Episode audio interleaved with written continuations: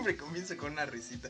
Pero bueno, eh, ¿qué onda amigos? Pues sean bienvenidos una vez más a un capítulo de ¿Y cómo le ponemos? Pero antes de empezar este capítulo quiero recordarles nuestras redes sociales que son en Instagram eh, y cómo le ponemos. En Facebook también nos encuentran y cómo le ponemos. Tenemos un pequeño grupo donde me la paso compartiendo buenos momazos. Así que vayan a darle una pequeña visita a ese pequeño grupo. Pues amigos míos, el día de hoy tenemos un top. Un top sobre películas de anime. El criterio de este top es que no son válidas las películas de franquicias como Naruto, Dragon Ball Z o Evangelion, etc. Y obviamente para esta ocasión invitamos a la persona predilecta para los tops del podcast. Una vez más le damos la bienvenida a Ana Laura. ¿Qué tal Ana Laura? ¿Cómo estás? Buenas noches. Su invitada favorita ha llegado. Parece nada, pero los tops tienen un chingo de rating. Son los que más se escuchan. Así que eso es parte gracias a ti. Pero bueno, Ana Laura, cuéntanos cómo has estado. Sé que ahorita estás trabajando en un pequeño proyecto que es este Cerámica Friki. Eh, no sé qué nos quieras contar sobre esto. Puedes anunciarte aquí en esta. Muchas gracias por este, este pequeño espacio publicitario. Claro.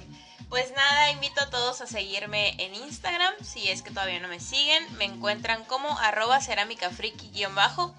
Y pues es un pequeño proyecto personal que empezó como un hobby. Y pues bueno, decidí compartir un poquito de lo que me gusta, de lo que hago con ustedes. Eh, y pues pueden encontrar, hago ceniceros, hago porta inciensos. La verdad es que pues bueno, soy abierta a lo que ustedes pidan, se puede hacer. Trabajo en arcilla. Este, y luego le doy, ¿no? Este, lo que viene siendo la pintura, el acabado, pues ahora sí que realmente, como lo dice el nombre, la temática es, pues es friki, ¿no? Lo que estoy manejando, o sea, nos adaptamos a todos los gustos, no tengan pena de pedir lo que sea, pueden echarse un vistazo por la página y ver un poco de lo que ya he creado y de igual manera, o sea, no tiene que ser tampoco precisamente, ¿no? Sobre la temática, una vez más, este, pues estoy abierta al gusto de, todos. Lo que ustedes me digan o me platiquen y podemos realizar la idea. Y al final tienen una cubierta de resina epóxica, exacto, para que tengan mayor protección. Y este, pues nada, pásense a dar una vuelta por la página y espero que les guste. A sus órdenes. Me parece perfecto. Yo tengo una pregunta, Ana Laura. ¿Por qué empezaste a hacer esto? Eso me dio mucha curiosidad. Pues en realidad empezó como un hobby, como ya les había dicho. La verdad es que yo nunca me estoy quieta, siempre estoy tratando de aprender cosas nuevas y bueno, lo que viene siendo cosas que tengan que ver con las artes, ¿no? Por así decir, me gusta mucho pintar, dibujar. Y entonces empecé con esto de la cuarentena a explorar un poquito ese lado de, de la arcilla, ¿no? Y, y pues nada, empecé a hacer cosas para mí, que me gustaran y de repente se me ocurrió la idea de por qué no mezclo, ok, esto que, que estoy aprendiendo a hacer con cosas que me gustan, ¿no? La temática friki, la temática geek, empecé a hacer cositas para mí y empecé a experimentar con materiales, con distintas ideas que tenía en la cabeza, ¿no? Y dije, ok, ahora le va, me voy a aventar. y pues la verdad es que he tenido respuesta muy buena por parte de, de, todos los que me han apoyado siguiéndome y compartiendo y afortunadamente he tenido muchos encargos y la gente ha sido libre de pedir lo que sea, de verdad me he pedido cosas desde lo más normal hasta lo más extraño y la verdad está divertido, me divierto haciéndolos y pues también complaciendo, ¿no? Las ideas de los demás y pues no hay mejor satisfacción de ver que están felices con mi trabajo. Qué chido, la neta me alegra mucho que te esté yendo bien. Eso es algo que ya veníamos platicando unos minutos antes y se ve mucho mejor el T100 fotos, el trabajo se ve increíble, o sea, ya teniéndolo aquí porque este acabo de, de, de, comprar uno que es este del sin rostro del viaje de Chihiro, me encanta. Sin embargo, pues este no es para mí, es un pequeño obsequio que tengo, pero obviamente voy a encargar otro. No sé si, es lo que te decía, no sé si necesariamente de este, pero va, vas a tener un encargo mío de nuevo. Gracias, gracias. pues te deseo las mejor de las vibras. Muchas gracias. Que sigas bien con ese proyecto. Bueno amigos, ahora sí, ya para ir de lleno con las películas de anime, que nos han gustado, pues obviamente como siempre, el invitado va primero. En esta ocasión vamos a ir del top 10, 9 y 8. Posteriormente iría el top 7 y 6. Luego iría el 5 y 4. Y por último el 3, 2 y 1. Entonces, ahora vamos con tu top 10, lo que tengas que hablar, tu top 9 y tu top 8. Así que con calma, Laura, con calma. Ok, ok. Va, va, va. Bueno, pues empiezo mi top con el número 10. Con una película un poco cursi, la verdad. Ok. un poquito.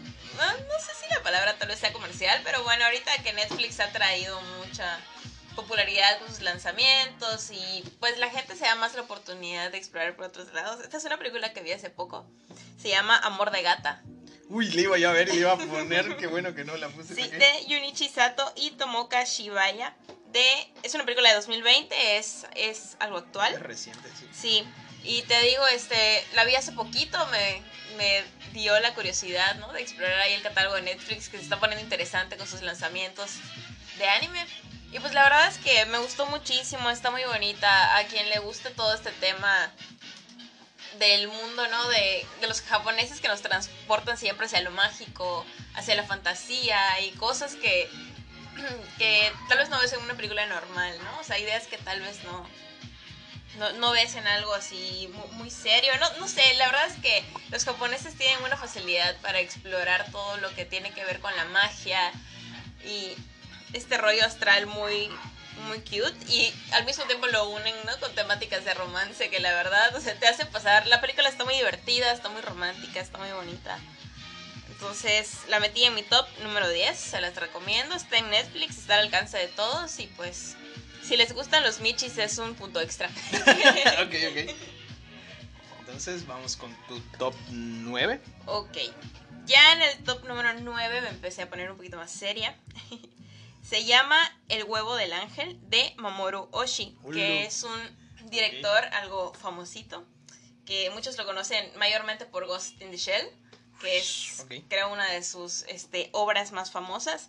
Bueno, la verdad es que este, esta elección es una película que me gustó muchísimo. Eh, es una colaboración con un artista que se llama Yoshitaka Amano. Y es una película de 1985, ya es algo, ya tiene algo Sí, de tiempo. Es viejita. Sí, eh, Mamoru Oshii colabora con este artista que es el encargado de hacer el storyboard y todo el diseño de los personajes que vemos a lo largo de la película. Es una película, la verdad, bastante interesante. No es para todos, definitivamente. Y no digo que no es para todos como, como por, son- por sonar tipo Pretenciosa, ajá, ajá. pretenciosa, cinéfila mamadora, ¿no? Clásico.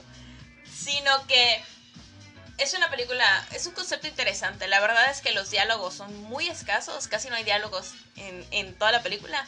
Es un concepto muy visual, muy surrealista, hay muchos simbolismos, eh, es muy filosófica, pero la verdad tiene un buen desarrollo, va a buen ritmo. Empieza tal vez un poquito lenta, pero una vez que vas agarrando ¿no? el, el ritmo de la película, entras totalmente en todo este mundo que te pintan. Está muy padre, es un concepto, pues podría ser tal vez un poquito post-apocalíptico, algo así más o menos lo que nos pinta la película. En realidad siento que lo más interesante de, de esta de esta película es que al final, bueno, el final más bien queda interpretación de cada quien.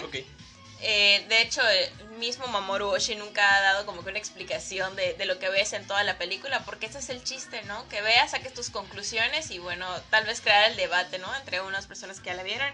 Pues la verdad es que muy buena. A mí me gusta muchísimo. O sea, la recomiendo totalmente. Además de que el diseño de imagen es precioso. Muy interesante. De hecho, estoy pensando en que hay muchas películas que creo que me vas a tener que pasar los nombres para que yo me las eche luego, porque necesito ampliar mi, mi, mi, Repertorio. mi repertorio de películas ya vistas. De hecho, esta la pueden encontrar. La vi hace poquito que estaba, la habían subido a YouTube. Ah, Y entonces, la verdad la pueden buscar ahí. Se llama El huevo del ángel. La pueden buscar como Angels X. Y también está, así la encuentran, subtitulada y todo. ¿qué Muy tal? bien. Ok, Está, está nice. Y pues bueno, terminando con mi puesto número 8. Esta es una película que vi en mi infancia, que me gusta muchísimo. Tiene un lugar especial en mi corazón. Se llama Hacia el bosque de las luciérnagas. No sé si ya lo ubicas, si ya la has visto. Mm, No recuerdo haberla visto, pero ajá. Es de Takahiro Omori. Y pues bueno, esta va más o menos del, del rollo de los yokais, los espíritus del bosque. La verdad es que es una película que, que explora ese lado folclórico de Japón. Eh, el mundo de los espíritus, de la magia, los pactos, es la relación de una chica con un espíritu del bosque y cómo se van desarrollando a través de los años. Hay ahí una condición de por medio muy interesante y la verdad es que el final es... Bueno, no eran spoilers, pero si no la han visto, que bueno, yo pienso que tal vez muchos ya la conozcan o ya la hayan visto, porque sí fue bastante sonadita en su tiempo. Ujú. Yo la vi cuando estaba más chica y la verdad es que, te repito, tiene un lugar especial en mi corazón. La animación es muy bonita y una historia muy agradable, muy digerible para todo público que la vea, para niños, para adolescentes, para uno adulto. Entonces está muy linda, a mí me gusta mucho y se queda en mi puesto número 8. Ok. De hecho, esa me pareció bastante interesante. No sé por qué me recuerda a una película que ya tengo vista. Pero no, este. La neta no recuerdo, tengo una memoria horrible para este tipo de cosas.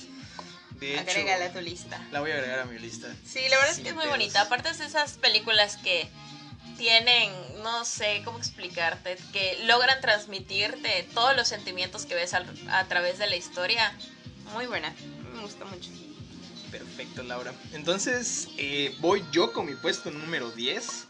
Esta es una película que realmente me vi hace poco, me la vi esta semana porque quería ver unas cuantas películas más para poder hacer este top. Porque Laura me presionó bastante, no se crean. y la película se llama Wicked City. Es una película de 1986. Es una película que me llamó la atención por el simple hecho de que trataba de demonios. Así de fácil. Pues bueno, aquí siento que el creador de Hombres de Negro se inspiró mucho porque justamente los protagonistas de esta historia son un, un grupo que se dedica a cazar demonios y se hacen llamar los trajes de negro. Entonces como que cambiaron marcianos por, por, por demonios. Pero honestamente, como tú dices, la película no se la recomiendo a todos. Es una película. eh, yo creo que, bueno, honestamente es una película para mayores de edad porque tiene desnudos parciales, tiene escenas muy fuertes, tiene otras, eh, otras cosas que realmente no, no podría decirles. Porque pues, si ya tienen la edad suficiente, se las recomiendo. Es una película súper, ultra, mega fumada. Que tiene unos colores muy tenues que me recordaron a, a la película de Akira. Y honestamente, no sé quién la haya hecho, no me tomé la, el tiempo de checarlo. De hecho, se me pasó. Pero sí la recomiendo si te gusta ese, esos animes bizarros, esos animes súper fumados. Y en el puesto número 9 tengo una película que espero no la tengas en tu top, que es Ghost in the Shell. Y se está riendo. Bueno chicos, esta es una película que también no tiene mucho que la vi. Aproveché que estaba en Netflix, ahorita me parece que ya la quitaron. ¿Qué les puedo decir de esta película? Es sumamente buenísima. Eh, al ojo creo que es arte puro. Totalmente. Tiene animaciones increíbles, tiene un arte soberbio. Tiene esa gama de colores un poco grisáceos, fríos. Entonces, considero que es una buena película. De hecho, es una película de culto. Que igual no es para todas las personas. Pero considero que si ya has visto pues bastante anime sin importar tu edad, creo que la vas a disfrutar muchísimo. No sabría decirte si aún sigue en Netflix, que yo sepa ya la quitaron. Pero es una película que recomiendo ampliamente. Y En Amazon sí está disponible. No sé si ya la quitaron de Netflix, pero en Amazon Prime todavía sigue. Ah, ok chicos, si tienen Amazon Prime, pues corran a verla. Es una película que vale la pena y si ya la vieron, pues díganme ustedes qué les pareció, porque a mí me gustó mucho, me impactó bastante, a mí que me gusta esta temática del cyberpunk. Creo que Ghost in the Shell fue un pionero en estos géneros que empezó a, abarcar todos estos, estos, estos este, esquemas diferentes y creo que lo hicieron a la perfección. Sin embargo, creo que tiene varias películas. Está esta, hay la, hay la 2. Y no sé si tiene. De hecho, Netflix tiene la, licencia actualmente. Y por eso no estoy segura si ya quitaron la primera película de Netflix. Porque todo el demás desarrollo de lo que viene siendo parte del manga y todas las adaptaciones, de hecho, hasta el live action está en Netflix, me parece. Ah, porque la franquicia, estoy segura que ya es licenciada por ellos. Wow, no sabía eso. Dato curioso. En mi puesto número 8 tengo una película que ya tiene años que la vi. Recuerdo muy poco de esta película, pero si algo puedo recordar es que me gustó mucho y es La chica que saltaba a través del tiempo. Hermosa. Muy buena película. Creo que no destaca mucho por no destaca mucho por su animación, sino que destaca por la historia en sí. Eh, esta es una chica que descubre que, como lo dice el nombre de la película, puede saltar a través del, tiempo en diferentes épocas. Bueno, no épocas, sino que retrocede en el tiempo para evitar ciertas cosas. Solamente que esta es una película de romance 100%. Así que si no les gusta mucho el romance, no la recomiendo mucho. Sí, y de hecho siento que muchos se van con la idea de... Muchos se van con la idea por el nombre, por el título de la película. No, la chica que saltaba a través del tiempo, de que sí se va mucho por el rollo de la ciencia ficción. Y la verdad es que no es así. Es una película romántica 100%, definitivamente. Es muy bonita, es muy buena y la verdad es que igual se la recomiendo a, a cualquier tipo de público, pero tampoco se vayan. Si su idea es que van a encontrarse algo totalmente ciencia ficción, no es así. No, es nada de eso. Entonces, ese es mi puesto número 8. Y es una película que, honestamente, recuerdo que el final es un poco triste.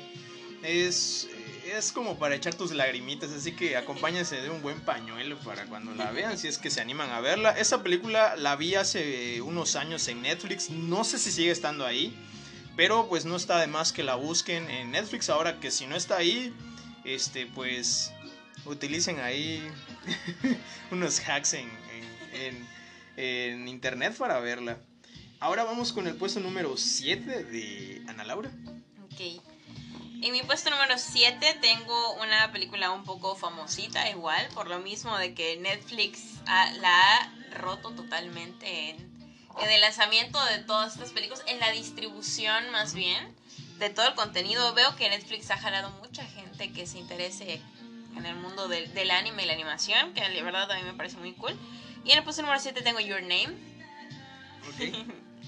Ok, que es de Makoto Shinkai. Entonces, ah, es, de hecho él es el mismo director, no sé si tengas la, la peli, para quien lo sabe, de igual una película muy famosilla que se llama El tiempo contigo, que es divina también. a mí la verdad, el estilo de animación de, de este director me gusta muchísimo. Siento que es un estilo totalmente limpio, pulcro. Hay muchas comparativas en internet, de hecho, ¿no? De las imágenes reales de Tokio, de Japón ah, y cómo se ve en Your Name la verdad es que es, muy hermosa. A mí la animación me fascina. Esa es una de las razones principales por las cuales está en mi top.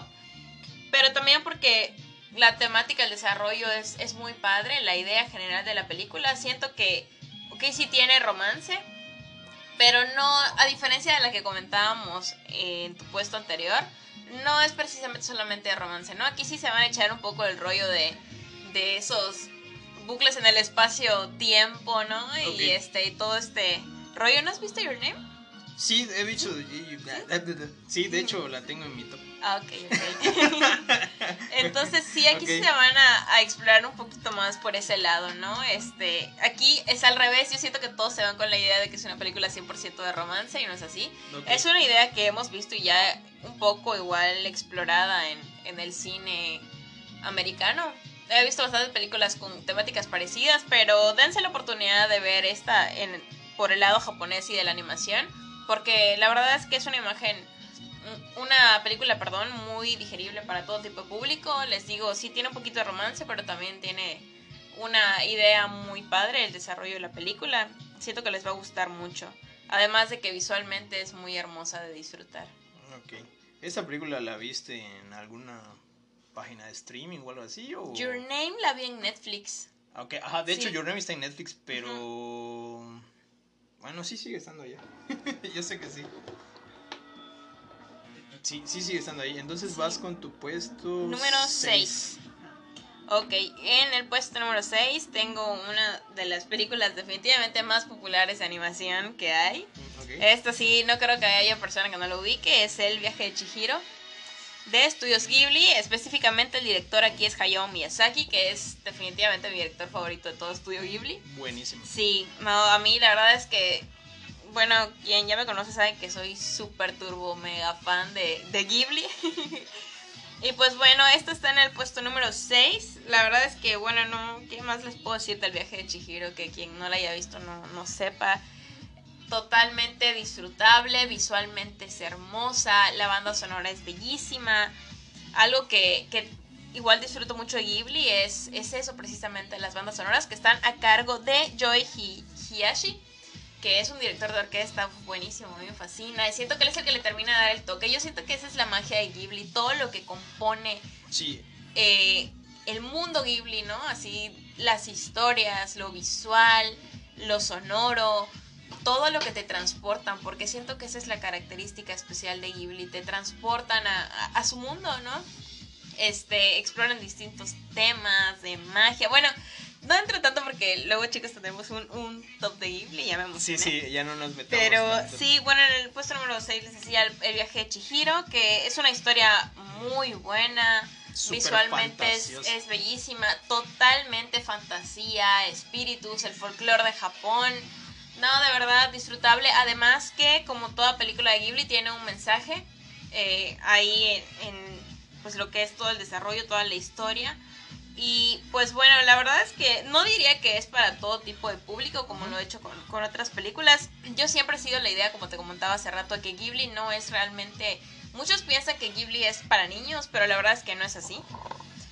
Hay películas que sí, definitivamente no. Yo podría aceptar un niño y, y toma, disfrútala, pero la verdad es que me gusta que es una temática fantasiosa, eh, que llama a muchos adultos, porque sí, yo sí me voy más por el, rollo de que tiene mensajes ya para un público más maduro. Y pues bueno, el viaje de Chihiro es un ejemplo de, de eso, ¿no? Yo, este, afortunadamente, pues esta Netflix la tiene. Eh, lo único que tengo para quejarme en esta, eh, que de- bueno, cuando la subieron a Netflix es que no sé si te diste cuenta que no tiene el doblaje latino original. Es lo único que no me gustó. Porque creo que ya me había yo acostumbrado a ciertos tonos de voz, a ciertas frases que decían los personajes. Y ya escucharlas con el nuevo doblaje no me gustó tanto. Sin embargo, no considero que sea malo, pero me voy más al, al- al doblaje clásico. Sí, es que siento sí, supera. Netflix metió algunas modificaciones. De, o sea, sí, la verdad es que Ghibli ha pasado por muchas cosas así. De hecho, no sé si sabías que Disney fue propietario en algún tiempo de, de sus licencias también. O sea, hubo un rollo ahí, ¿no? Y, y sí, Netflix hizo, perdón, Disney hizo muchos cambios en, en lo que es esto. Pero sí, los doblajes hay algunos, me parece que solamente el doblaje estadounidense es el que está, el que es inglés, el, original tal cual, en todas las películas, igual en El Castillo Vagabundo. Me parece que lo conserva Netflix. Pero pues bueno, la verdad es que yo no tengo tanto problema con eso. A mí disfruto mucho ver las películas en su idioma original, así que... Fíjate sí. que ninguna película de Ghibli la he visto en su idioma original. ¿De Ninguna, verdad? Ninguna. Pero ahora que lo mencionas, tal vez lo haga porque sí me da curiosidad. Sí me da Sí, mucha es- curiosidad. bueno, a mí yo disfruto totalmente. En, en realidad yo no, no veo anime. en- o sea, me gusta, Ajá. admiro mucho todo lo que lleva el, el doblaje y sobre todo el latino es muy bueno y hay algunos animes que, ok, sí, definitivamente estoy muy acostumbrada a verlos porque así los descubrí con su doblaje latino, pero la verdad es que sí, yo disfruto totalmente de verlo en su idioma original. Wow. Mm, ok. Bueno, ese fue tu puesto número Seis. 6, ¿verdad? Así es. Bueno, en mi puesto número 7 tengo una película que no estaba muy dispuesto a ponerla porque es una película muy controversial. De hecho, tengo entendido que está prohibida en muchos lados. Y es este Midori, la niña de las camelias, que es una película viejísima, ultra vieja. Y yo recuerdo que la vi en Facebook, alguien tuvo la amabilidad de subirla y yo me la Me eché. parece que yo igual la vi a través de Facebook. Sí, sí. estuvo ahí. Es una película muy corta, como de 50 minutos, 40 y tantos minutos. Pero es una película que eh, es una película muy bizarra. Esta definitivamente no es una película para niños, esta es una película para gente adulta, gente que tiene un criterio más amplio de lo que puede ver, porque realmente aquí hay de todo. Hay abusos, hay mutilaciones, hay gente deforme. Es realmente un circo de, de gente que va deambulando por todo Japón. Pero el dueño del circo compra una niña y, él la compra porque pues la quiere para él y el señor es un cuarentón, un enano. O sea, hay muchísimas cosas muy feas en esta película. Y es un poco de crítica, ¿no? Hacia lo que realmente vemos en Japón, que desgraciadamente siento que, bueno, lo que aquí ya vemos como algo más metido en la pedofilia, ahí es totalmente normal, ¿no? Este amor de los asiáticos hacia las idols, hacia las lolis. Sí, lo podemos ver muy claro, ¿no? Eh, con el hecho de que a veces quieren que te, que te sacan una loli de, que aparenta, no sé, 15 años. Puta, pero en el anime tiene 23, ¿no? Y es una real mamada. Pero lo hacen para justificar ese tipo de cosas. Claro, yo sé que hay mucha gente que tiene gustos diferentes. Pero a mí sí eso se me hace un poco absurdo. Pero Kaki. Pero Midori, la niña de las camelias, honestamente, si no tienen la. Si no, no la, no la han visto. Y tienen la curiosidad sí les invito a verla. Solamente que no esperen una película con una animación puta de dioses, porque es una película ultra vieja. Y con un arte un poco peculiar. De hecho, me da muchas sí, bizarro. Me da muchas ganas de comprar el manga. Lo he visto en Mercado Libre y es un manga igual muy extraño de tener, porque creo que nada más la norma editorial que es española la tiene. Aquí en México no la tienen, este, no la tiene Panini ni Kamite, que son las que más se utilizan. Y en mi puesto número 6 tengo una película que vi en Netflix que se llama El Niño y la Bestia, que es buenísima. No tengo palabras para explicar eh, la animación, los colores vibrantes, el concepto de un niño que viaja hacia otro mundo y se topa con una bestia tal cual pero esta bestia tiene un conflicto con otras personas, con otros seres de este mundo, en el cual este, a él fue arrebatado un título eh, muy alto en la sociedad y él trata de, de, tenerlo de nuevo.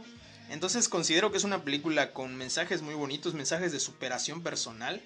Y, y, vemos crecer al niño durante la película. Entonces es una película que recomiendo ampliamente. No sé si sigue estando en Netflix, pero si está, amigos, chequenla. Buenísima. No sé si ya la viste, Duana Laura. No, no la he visto, pero ahorita estaba. Porque sí la ubico. Y estoy casi seguro que es el mismo director de Your Name y El tiempo contigo. Así que estaba buscando, pero me está traicionando el internet. Ok. Pero, sí, es buenísima. Es muy buena. Pero sí, me parece que sí, ya. No, estoy equivocada. Es el mismo director de Los Niños Lobo, me parece. Esa sí ya la vi, no sé si ya la la viste. Igual estuvo un tiempo en Netflix. o no sé si sigue actualmente, pero también es, es, una película muy linda. Bueno, ese fue mi puesto número 6. Entonces vamos con tu puesto 5 y 4. Y número 4. Ok. Mi puesto número 5 también es parte del estudio Ghibli. De hecho, hay unas así seguiditas, ¿no? Este y el viaje a Chihiro. Y es bueno, la verdad es que yo tendré un empate cuál es mi... No es el tema, ¿verdad? ¿Cuál es mi película favorita de Ghibli? Siempre ha sido entre El Castillo Vagabundo y esta que es La Princesa Mononoke, que es la que está en mi puesto número 5. Nada de película. Es una belleza, ¿qué les puedo decir?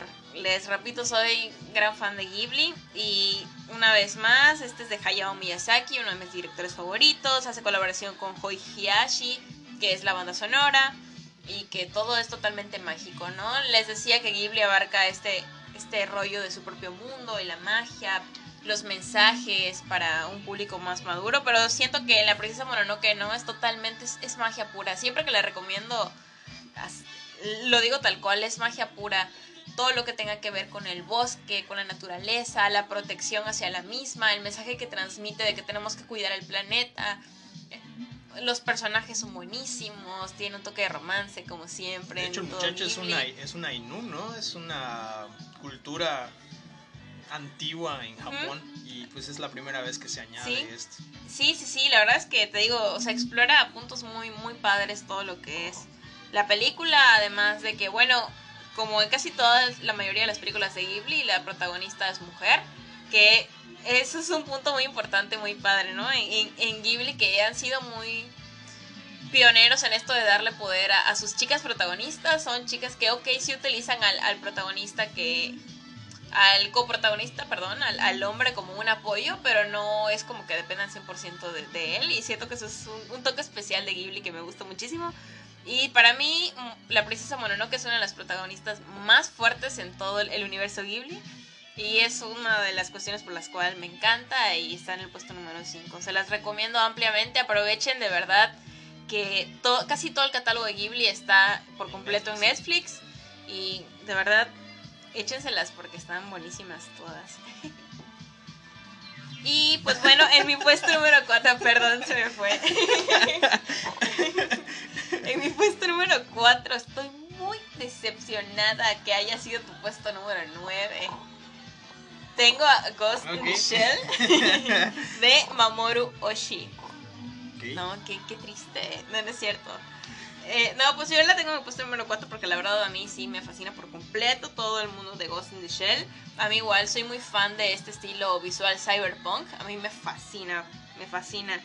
Y pues la verdad es que es una adaptación del manga muy buena. Y siento que eso son muy pocos los que logran, ¿no? Hacer esas adaptaciones que pues bueno, a los que somos lectores del manga, ¿no? Que nos tengan conformes con lo que estamos viendo que llevan a la adaptación. Y la verdad es que siento que con esta primera película, esta primera parte de Ghost in the Shell, es muy buena, todos quedaron muy satisfechos. Uh, ¿Qué más? Pues además de que es, es muy... Siento que toca temas muy filosóficos. y eso está muy cool, ¿no? El cuestionamiento, o sea, una sinopsis así rapidita, ¿no? Es un mundo futurista, un Japón futurista, en el que los humanos ya tienen las herramientas para poder adaptar el cuerpo humano a lo que vendría siendo lo que conocemos como cyborgs, ¿no? El mejorar el cuerpo humano para que, pues bueno, podamos ser invencibles, mejores, tener más habilidades, que ya no hay impedimentos para una persona que tal vez perdió una pierna porque te pueden mejorar esa parte de tu cuerpo, ¿no? Entonces, ¿qué pasa con esto? A consecuencia, los protagonistas van perdiendo ese toque de humanidad. Y constantemente está ese cuestionamiento a lo largo de toda la película, ¿no? Es el rollito filosófico de, de estoy perdiendo mi, humanidad, qué soy, qué siento, o sea, qué tan fácil es que pierda lo poco que queda de mí, todo este rollo, ¿no? Hay una parte en la película donde le preguntan a un personaje qué qué partes humanas todavía te quedan. Y el vato se queda así como que, pues no sé, ya ni recuerdo qué partes humanas me quedan. Sí, y además está, o sea, visualmente es muy, muy buena. Esta película es de 1995 y nos entrega una animación preciosa. Yo soy muy fan, lo que repetías las tonalidades, lo que dijiste cuando mencionaste en tu top anteriormente. Además, eh, ya para este entonces ya siento que las películas de animación japonesas ya empezaban a tener mucha influencia sobre las películas del lado de, América, ¿no? Estados Unidos y directores que se influenciaron por este tipo. De hecho, las hermanas Wachowski se inspiraron mucho en Ghost in the Shell para crear todo el mundo de Matrix y eso está muy cool para los fans de Matrix, échense este, Ghost in the Shell, les va a gustar mucho. Pero échense la primera, por favor, la de 1995, no la versión de Scarlett Johansson. sí, la clásica es la buena. Eh, como les decía, pues esta estuvo hace poco en Netflix. Dense una vuelta, a lo mejor y la encuentran. Si no, pues este siempre está el, el la ¿cómo, cómo, cómo era? La vieja confiable Cuevana. sí, si no está en Cuevana, está en Anime FLB. Y en Prime también. Pueden checarlo ahí. Que por lo legal, chicos. Influenciándoles por el mal y tú por lo legal. bueno, ese fue tu puesto número 4. 4. Ok, pues bueno, me sorprende que esta película es como tú. No la tuvieras más abajo en el top. Yo voy a poner Your Name en mi puesto número 5. Pues considero que es una película muy romántica, muy bonita, visualmente muy colorida, con una, un tema muy bonito. El final me dejó eh, con ganas de, más. Me, te deja con un mensaje muy bonito que es este, estos lazos que tenemos las personas. Este, a veces, eh, sin importar la distancia, sin importar el tiempo que pase, siempre tenemos a alguien para apoyarnos y podemos este, apoyar a esa persona también. Entonces, ¿qué más les puedo decir que no haya dicho Ana Laura sobre esta película? Que es buenísima. Y pues está en Netflix, así que corran a verla. Y en mi puesto número 4 es una película que igual vi esta semana. Que honestamente la vi porque eh, en la portada que nos muestran en Netflix me recordó mucho a una película que tengo en, mi, en este mismo top, pero más, más adelante. Que el, número 4 que tengo se llama Tokyo Good Fathers. Que de hecho subió una historia de que la estaba viendo. Me pareció buenísima. Buenísima. Tiene, tiene toques de comedia, tiene toques de drama tiene toques de, de suspenso, así. No, no, no sé qué, qué, más decirles de esta película. Es una película muy viejita, es del 2002, si no me equivoco. Es muy buena, es una película que, bueno, pues ustedes se preguntarán de qué trata. Son unos vagabundos que en plena Navidad se encuentran a un bebé llorando. Eh, pues en la basura, ¿no? Y ellos lo recogen. Uno de estos vagabundos pues es un homosexual que siempre habría querido tener un hijo. Y me da mucha risa porque pues lo agarra y dice, ah, pues ahora ya voy a ser mamá, o se cumplió mi deseo de ser madre. Una niña que escapó de casa, pero no se habían dicho por qué. Y más adelante nos dicen por qué, que me sorprendió lo que hizo esta niña. Y el otro señor que también, este, que es un vagabundo, que me da mucha risa, ¿no? Que les miente a los otros contándoles cómo es que se convierte en un vagabundo todo lo que pasa en esta película es simplemente buenísima y nos damos cuenta que todo está conectado. A pesar de ser una ciudad enorme, lo que es Tokio, todos, todas las personas están relacionadas con todas y todos los sucesos, sucesos que pasan en la película se relacionan con otros sucesos y eso está increíble, como que... Todo el enredo de la todo el enredo de la película. Dice el, el, homosexual en la película que la niña está bendecida por Dios y al parecer eso es lo que te dan a entender porque la niña pues siempre tiene mucha suerte, ¿no? De que siempre se topan las cosas. Y bueno, ese es mi puesto número 4. Muy buena. Muy buena. Muy buena. A mí me gustó muchísimo. Es de uno de mis directores favoritos, Satoshi Kon. Y esa película, de hecho, fue muy premiada en su tiempo. Sí. Fue muy reconocida, fue muy famosa. Casi todo el material de Satoshi Kon es muy conocido en lo que es internacionalmente. Y sí, la verdad es que todo lo que dijiste, ¿no? Es una película muy buena. Igual yo siento que pues, sí podría ser para todo público, a pesar de que sí, toca algunos temitos así adultos, pero sí es algo fácil de seguir, adaptable, muy buena, visualmente también es, es muy disfrutable. Y a mí lo que me encanta definitivamente es el desarrollo de todos los personajes, ¿no? Buenísimo. Que sí, no, no deja un cabo suelto, está muy buena, muy buena. Yo esta película la vi doblada al español, porque si no me iba a dormir, porque cuando uno lee, bueno, a mí me pasa, ¿no? Que a veces estoy leyendo y me da un poco de sueño. Y me gustó porque el homosexual enseguida reconocí la voz, que es este, ah, no recuerdo el nombre del actor, pero es el mismo que hace la voz de Freezer en Dragon Ball Z y le sale la voz increíble. Es buenísimo el doblaje latino que tienen, es muy bueno. Me gustó muchísimo. Entonces la recomiendo. Pero antes de iniciar ya con el top 3, ¿qué te parece si vamos un poco más por las bebidas? Ponemos un pequeño pause y ahorita regresamos, chicos, vamos por el refil. Igual ustedes vayan por algo de tomar y ahorita regresamos.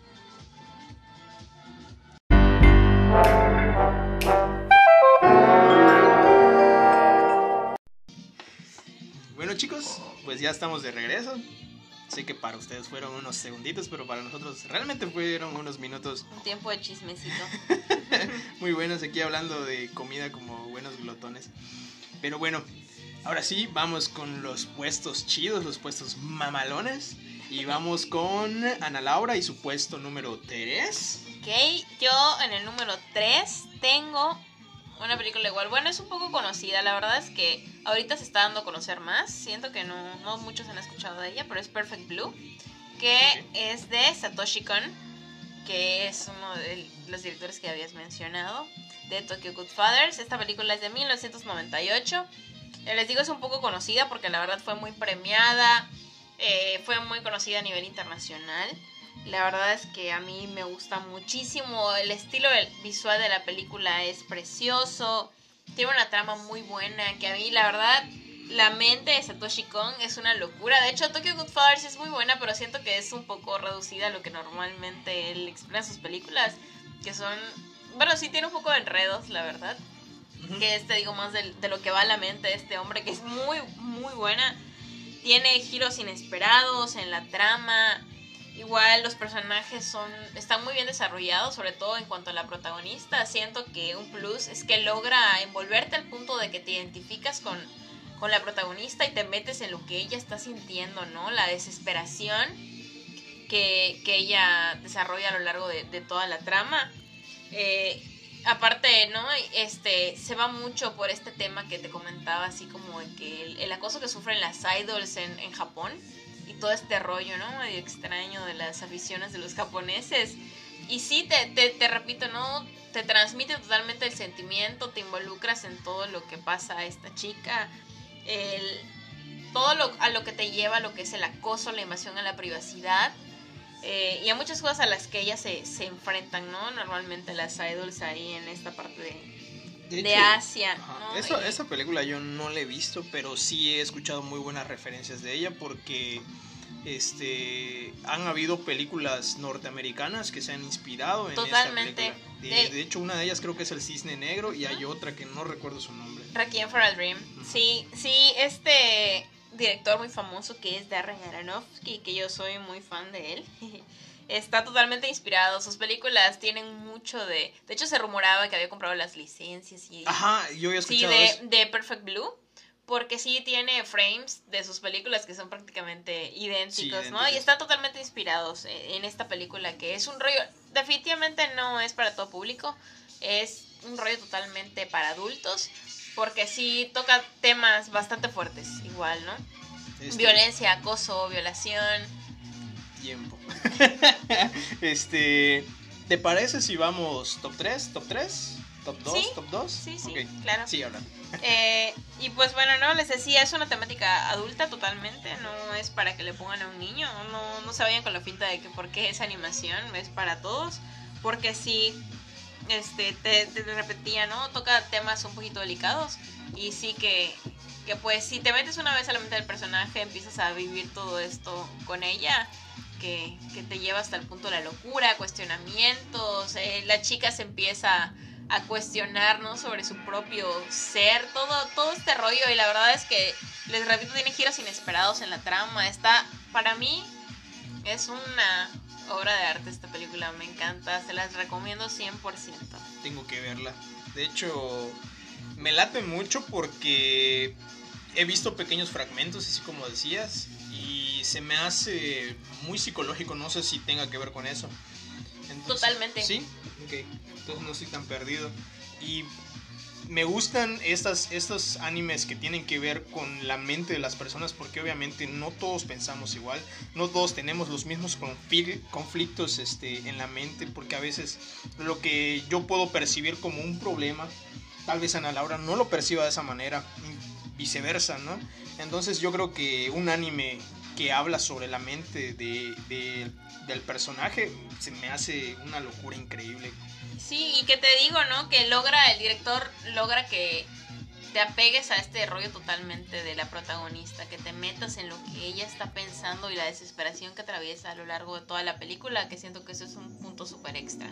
Ok, bueno, pues voy. Eh, ¿Algo más que quieras decir? ¿No? Todo, todo. todo fine. Bueno, y tal vez me vayas a matar por lo que voy a decir ahorita.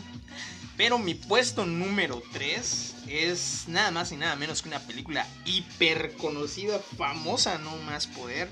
Yo creo que mínimo unas 3 o 4 personas que nos están escuchando ya la vieron. Así de fácil. Y no es nada más y nada menos que Akira. Está en mi puesto número 3. Eh, tal vez te preguntarás por qué. La considero una película excelente. Pero a mí, en mis gustos personales, tengo dos adelantes de ella. Pero bueno, chicos, ¿qué, le puedo, ¿qué, les puedo decir de Akira que no sepan ustedes? Por si de pura casualidad no lo sabían. Pues esta es una película futurista también. Una película que sucede, que se basa después de la Tercera Guerra Mundial. Eh, es, y después de la Tercera Guerra Mundial experimentan con humanos eh, para expandir aquellos poderes psíquicos que puede llegar a tener una persona, ¿no? Y honestamente es una película hiper detallada. De hecho, he visto pequeños fragmentos de cómo van haciendo los bocetos, este, las, las celdas de la película. Y es impresionante la dedicación de estas personas en los pequeños detalles, cómo van pintando esos pequeños espejos, este, todo, la fluidez de la animación, todo, todo. Simplemente Akira es una película brillante, magnífica. No, no sé qué más les puedo decir. Yo creo que Ana Laura sé que la tiene en su top. Así que no me voy a explayar más de lo normal. Esperemos que Laura complemente lo que voy diciendo. Y pues ese fue mi puesto número 3. Y ahora vamos con Ana Laura. Ahorita, en mi puesto número 2 tengo Akira. ok, va, va, va. Que es una película de 1988. Es de Katsuri Otomo. Que es un director que llegó a revolucionar el mundo del anime. Definitivamente algo que define a Akira es que llegó a revolucionar todo lo que conocemos ahora como el anime moderno porque sí tenían un estilo un poco apagado antes de. A partir de Akira se atrevieron a explorar otros temas, se atrevieron a explorar en otros tipos de animación, empezaron a, explorar sus ideas, nacieron cosas muy buenas inspiradas en Akira. Lo podemos ver en, por ejemplo, en Neon Genesis Evangelion, en muchos animes que siguieron después de, que la verdad, o sea, fue una explosión mundial, internacional, o sea, totalmente Akira rompió la rompió con todo, o sea. Yo creo que Akira es un punto y aparte después de la animación porque gracias a Akira se dio a conocer a nivel mundial lo que es el anime. Porque si bien hay muchísimas historias muy buenas antes de Akira, pero no llegaron a ser tan famosas obviamente a nivel global. Pero ya después de ver Akira, hasta las personas que no veían anime en ese momento, la vieron, estoy seguro que la vieron. y hasta la fecha hay personas que siguen idolatrando esta película porque es realmente muy buena. Es la que logró que el occidente volteara totalmente a ver a Japón y a todo lo que tenían por ofrecer. Aparte tenemos una temática visual cyberpunk que ya les había dicho que a mí me fascina, a mí de verdad disfruto mucho verlo y cómo le sacan provecho a los japoneses, a mí me fascina. La estética visual es buenísima, la animación. Eh, siento que lo único que, podría tenerle en contra es que, pues bueno, Akira empezó más o menos de la mano con el manga. La película salió poquito más o menos a la mano, a la mano del manga. Salió dos años antes de la conclusión del manga. Sí, eso es Entonces, creo que ese es el único punto, ¿no? Que si no le sabes al dato o si no lees manga, tal vez te quedes un poquito inconcluso, ¿no? Quedan algunos cabos sueltos y te deja esa sensación de que deberías tal vez saber más. Que pues bueno, ya al final, ¿no? leyendo el manga complementas todo eso que quisieras explorar más en la película, pero bueno, aún no leas manga y aún no, no, quieras leerlo y explorar más ese lado, siento que sí, la mayoría de los espectadores quedan conformes porque si eres fan de este estilo cyberpunk, post apocalíptico y todo este rollo futurista. Futurista, sí, definitivamente Akira es para ti. Sí, yo, ¿qué más? Bueno, yo leí una vez en un post de que personas muy fans del manga realmente se quejaron y querían una adaptación más fiel al manga porque que yo sepa no está adaptado tal cual al manga. Por la cuestión de que todavía no existía el final. exactamente, como pasa actualmente con muchísimos animes que a veces tenemos que esperar este uno o dos años de que el manga avance un poco más para que puedan animar pues como se debe este, un buen anime.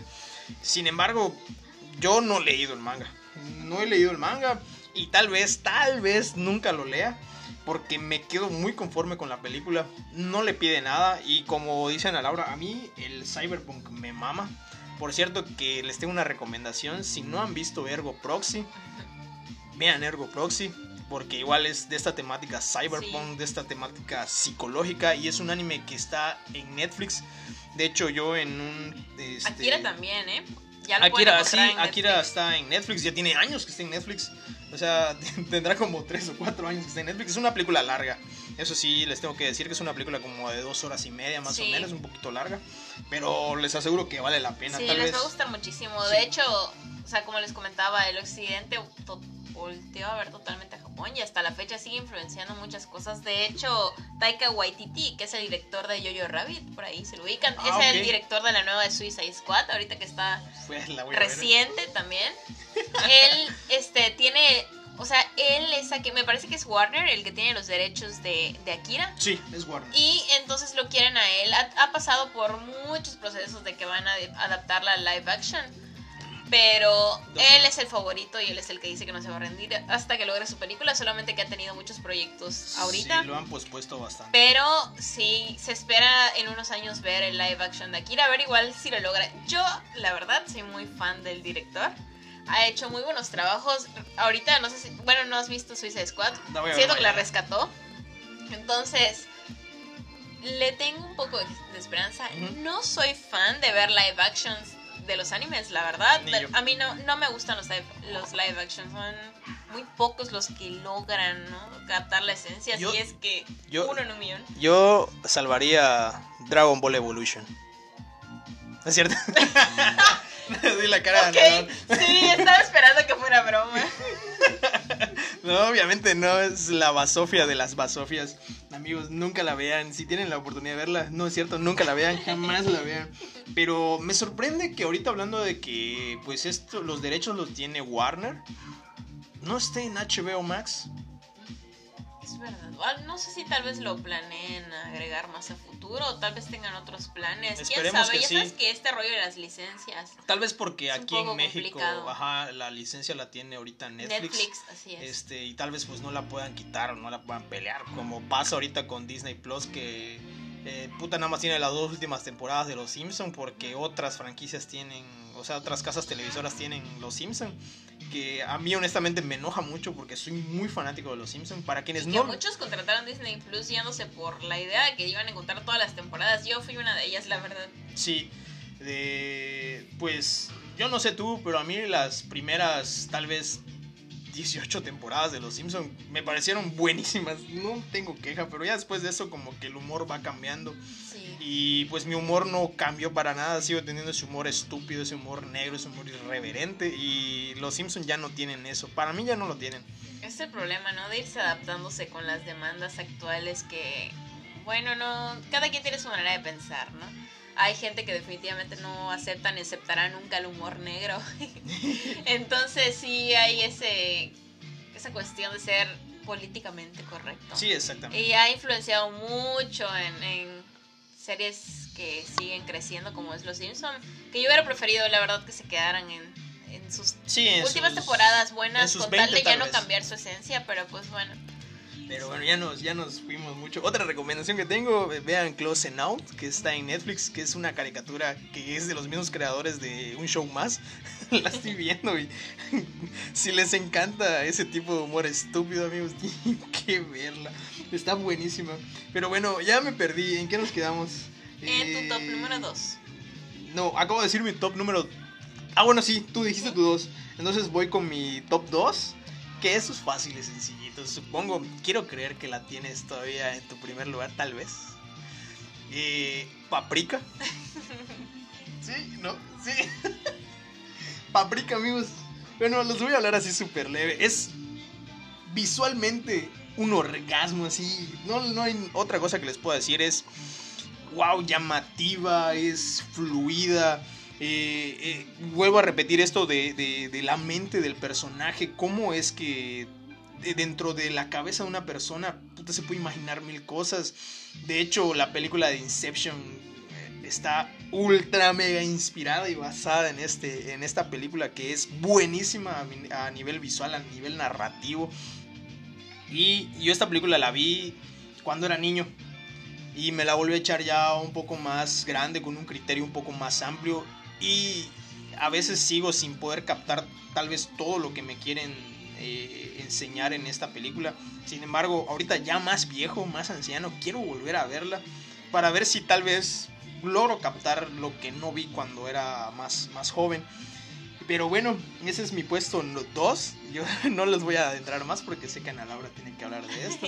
Y vamos con Ana Laura y su puesto número 1. Ya me diste mucha curiosidad de ver cuál es tu número 1. Porque bueno, el mío es Paprika. en el puesto número 1 es Paprika de Satoshi Kon, una película de 2006. Ya muy repetido este director en mi top, pero la verdad es que soy muy, fan. Y sí, definitivamente todo lo que ya dijiste tiene un estilo de animación precioso, limpio, pulcro, colorido, folclórico, todo lo que representa la cultura de Japón lo encuentras ahí, que explora todo este rollo psicológico, el mundo de los sueños. La película, la trama de la película se desarrolla, ¿no? En lo que es el mundo de los sueños y el mundo real al mismo tiempo. La idea está padrísima, la trama está muy buena, es muy fácil de seguir, la película lleva un buen ritmo, la banda sonora se adapta al ritmo de la película, o sea, te atrapa por completo. Para mí es una joya de principio a fin. Es una obra maestra. Y sí es una delicia visual totalmente y te quedas conforme con, la historia. La verdad es que es, es muy buena, yo se las recomiendo ampliamente. Una vez más, yo no siento que sea para todo público, como tú dijiste que la viste de niño. Definitivamente como lo que decías, ¿no? No logras comprenderlo. Porque bueno, va, va en cuanto a esto, al, tema de la madurez mental. Entonces ya de adulto disfrutas definitivamente más la película, ¿no? Aparte sí, igual hay desnudos parciales, hay cositas ahí que no... Pues bueno, yo no le pondría Se preguntarán qué, qué chingado hacía yo viendo esa película de niño. Pues da la casualidad que la pasaron en tele abierta cuando yo la vi. Y pues obviamente lo primero que me llamó la atención de niño pues fue la animación muy fluida, muy bonita. Muy llamativa. Sí, exactamente. Y justamente esta película es por la cual decidí ver la de Tokyo Goodfather porque la niñita, la vagabunda, me recuerda mucho a la protagonista. Mucho, sí. Tienen el mismo peinado. Sí, es que el estilo de. Igual en. Lo mismo es con Perfect Blue. El estilo de dibujo de Satoshi Kon es muy parecido en todos. Sí, no se pierde. Sus obras, sí, no se pierde. Y pues también, ¿no? Lo mismo que decías que si han visto, son fans de Nolan y han visto Inception. De hecho, hace poco se la recomendé a un amigo y le dije, no te voy a decir qué, ¿Qué, película? está influenciada. Solamente vela y dime. Y sí, ¿no? Me, me dijo, ¿sabes qué? A los cinco minutos ya sabía de qué película estabas hablando. Porque sí, definitivamente Inception. De hecho, hay unos videillos ahí en Face, ¿no? Que hacen la comparativa de de que hay escenas que son prácticamente idénticas. Supuestamente Nolan hasta ahorita niega que no. Mm. Pero bueno, yo soy muy fan de Nolan. Pero sea que sí se inspiró o no y dio la casualidad que tuvo una idea similar, la verdad es que se quedó muy corto. Yo soy fan de Inception, pero se quedó muy corto al lado de Paprika porque definitivamente te exploran esta temática del mundo de los sueños y lo psicológico y, esta relación entre lo real, la ficción entre lo real y, lo que no, lo que tenemos dentro de nosotros, no, está totalmente desarrollado, padrísimo en esta película. Así que definitivamente Paprika es mi top número uno.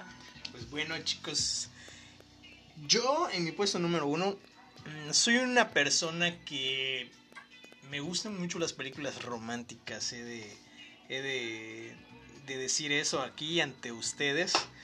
Y obviamente la película que tengo mi puesto número uno es una película romántica, es una película que vi hace poco y honestamente la vi y estaba llorando. Estaba llorando, llorando, llorando. Y estoy hablando de Quiero comerme tu páncreas. Que es una película que ya sé que el nombre, o sea, te queda así como que, ¿qué pedo? O sea, no te imaginas que es de romance. Pero bueno, les pongo en contexto por qué la película se llama así. Eh, y esto es cierto porque yo ya lo había visto en un documental que en ciertas este, culturas se cree que cuando tú tenías algún mal, eh, eh, lo, por decir un ejemplo, ¿no? que te dolía tu ojo. Entonces para que tú te curaras de ese dolor de ojo tenías que comer el ojo de un animal o de una persona y se creía que con eso se curaba esa parte del cuerpo. Entonces se cometía a veces cierto canibalismo para pues el bienestar de las personas. Entonces, ¿qué pasa aquí? Eh, nuestra protagonista, que es una muchacha que no le funciona el páncreas y por lo tanto ella está muriendo, este, se topa o más bien deja olvidado un su diario que su diario se llama Viviendo con la muerte. que ella este, escribe que pues vive con esta enfermedad y que le diagnosticaron un año de vida y que está muriendo. Un muchacho encuentra el diario, lo lee sin querer, pero un muchacho súper antipático, súper asocial, es una persona muy cerrada. Y la muchacha es totalmente lo contrario, es súper extrovertida. Entonces este, se juntan y, este, y la muchacha decide vivir sus últimos días con este joven tratando de volverlo una persona diferente, ¿no? Y lo logra al final de cuentas. Y tiene unas escenas al final que, wow, te quiebran horrible porque te ponen a pensar qué pasaría si la persona que tú más quieres en el mundo, sean tus padres, sea tu pareja, sea quien sea, pues se va. Y puta, rompí en llanto. Y ay, la verdad, no quiero llorar, pero es una película que me gustó muchísimo. Es una ¿Y esa en película. qué, en qué plataforma la podemos encontrar? Esa yo la vi ilegalmente, porque no la encontré en ninguna plataforma, desafortunadamente.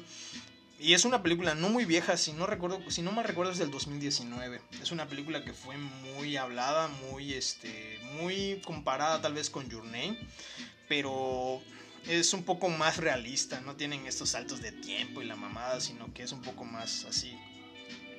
Y wow, no, no tengo palabras para describir esta película. Si tienen la oportunidad de verlo, si ya la han visto, por favor, chequenla.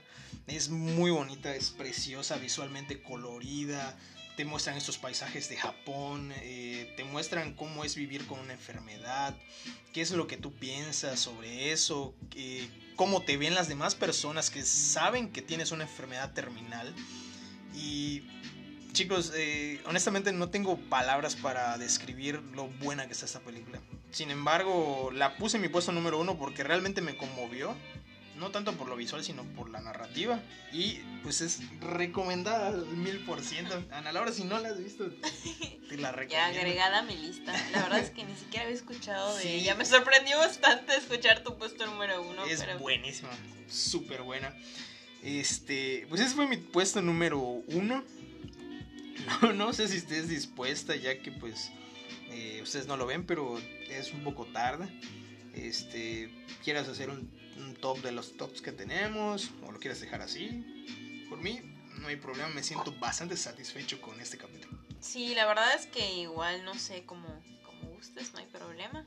Podríamos sacar un top 10, pero la verdad es que, bueno, yo siento que es un poquito innecesario, ¿no? Sí, exactamente. Siento que cada quien se fue, o sea, exploramos bastantes contrastes de, de nuestros gustos en las películas. Siento, como dices, no me quedé bastante satisfecha con, con nuestro top. Creo que hemos estado cada vez un poquito más organizados. Sí, eso es verdad. Este, pues chicos, entonces aquí queda este capítulo y no queda más que agradecerles por estarme siguiendo, este, por seguirnos escuchando, porque no hace poco publiqué en Facebook este, esto de muéstrame tu inicio de, de Facebook, ¿no? Y me alegró ver unas dos, tres personas que hecho, En el realmente mío igual está. sí, que, que nos escuchan, ¿no? Y a esas personitas que realmente nos están siguiendo, que, que están activos, los amo, los... No tienen idea de... de, de- Así, no tienen idea de, de lo mucho que aprecio su apoyo. Eh, sé que hace mucho tiempo había dicho que quería hacer como un, este, un giveaway. Espero hacerlo esta vez porque viene el lanzamiento de Doro Hedoro.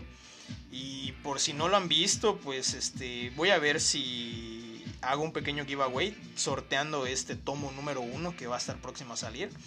Y para que pues se animen los pocos que participen y yo pueda regalarle ese tomo personalmente a alguno de los seguidores de, de- de este podcast. Que como les vuelvo a repetir, estoy agradecidísimo de que sigan. Y esto va creciendo. Y pues igual agradecerte a ti Laura por tomarte el tiempo. Es la tercera vez que nos acompañas. Es el tercer top que hacemos.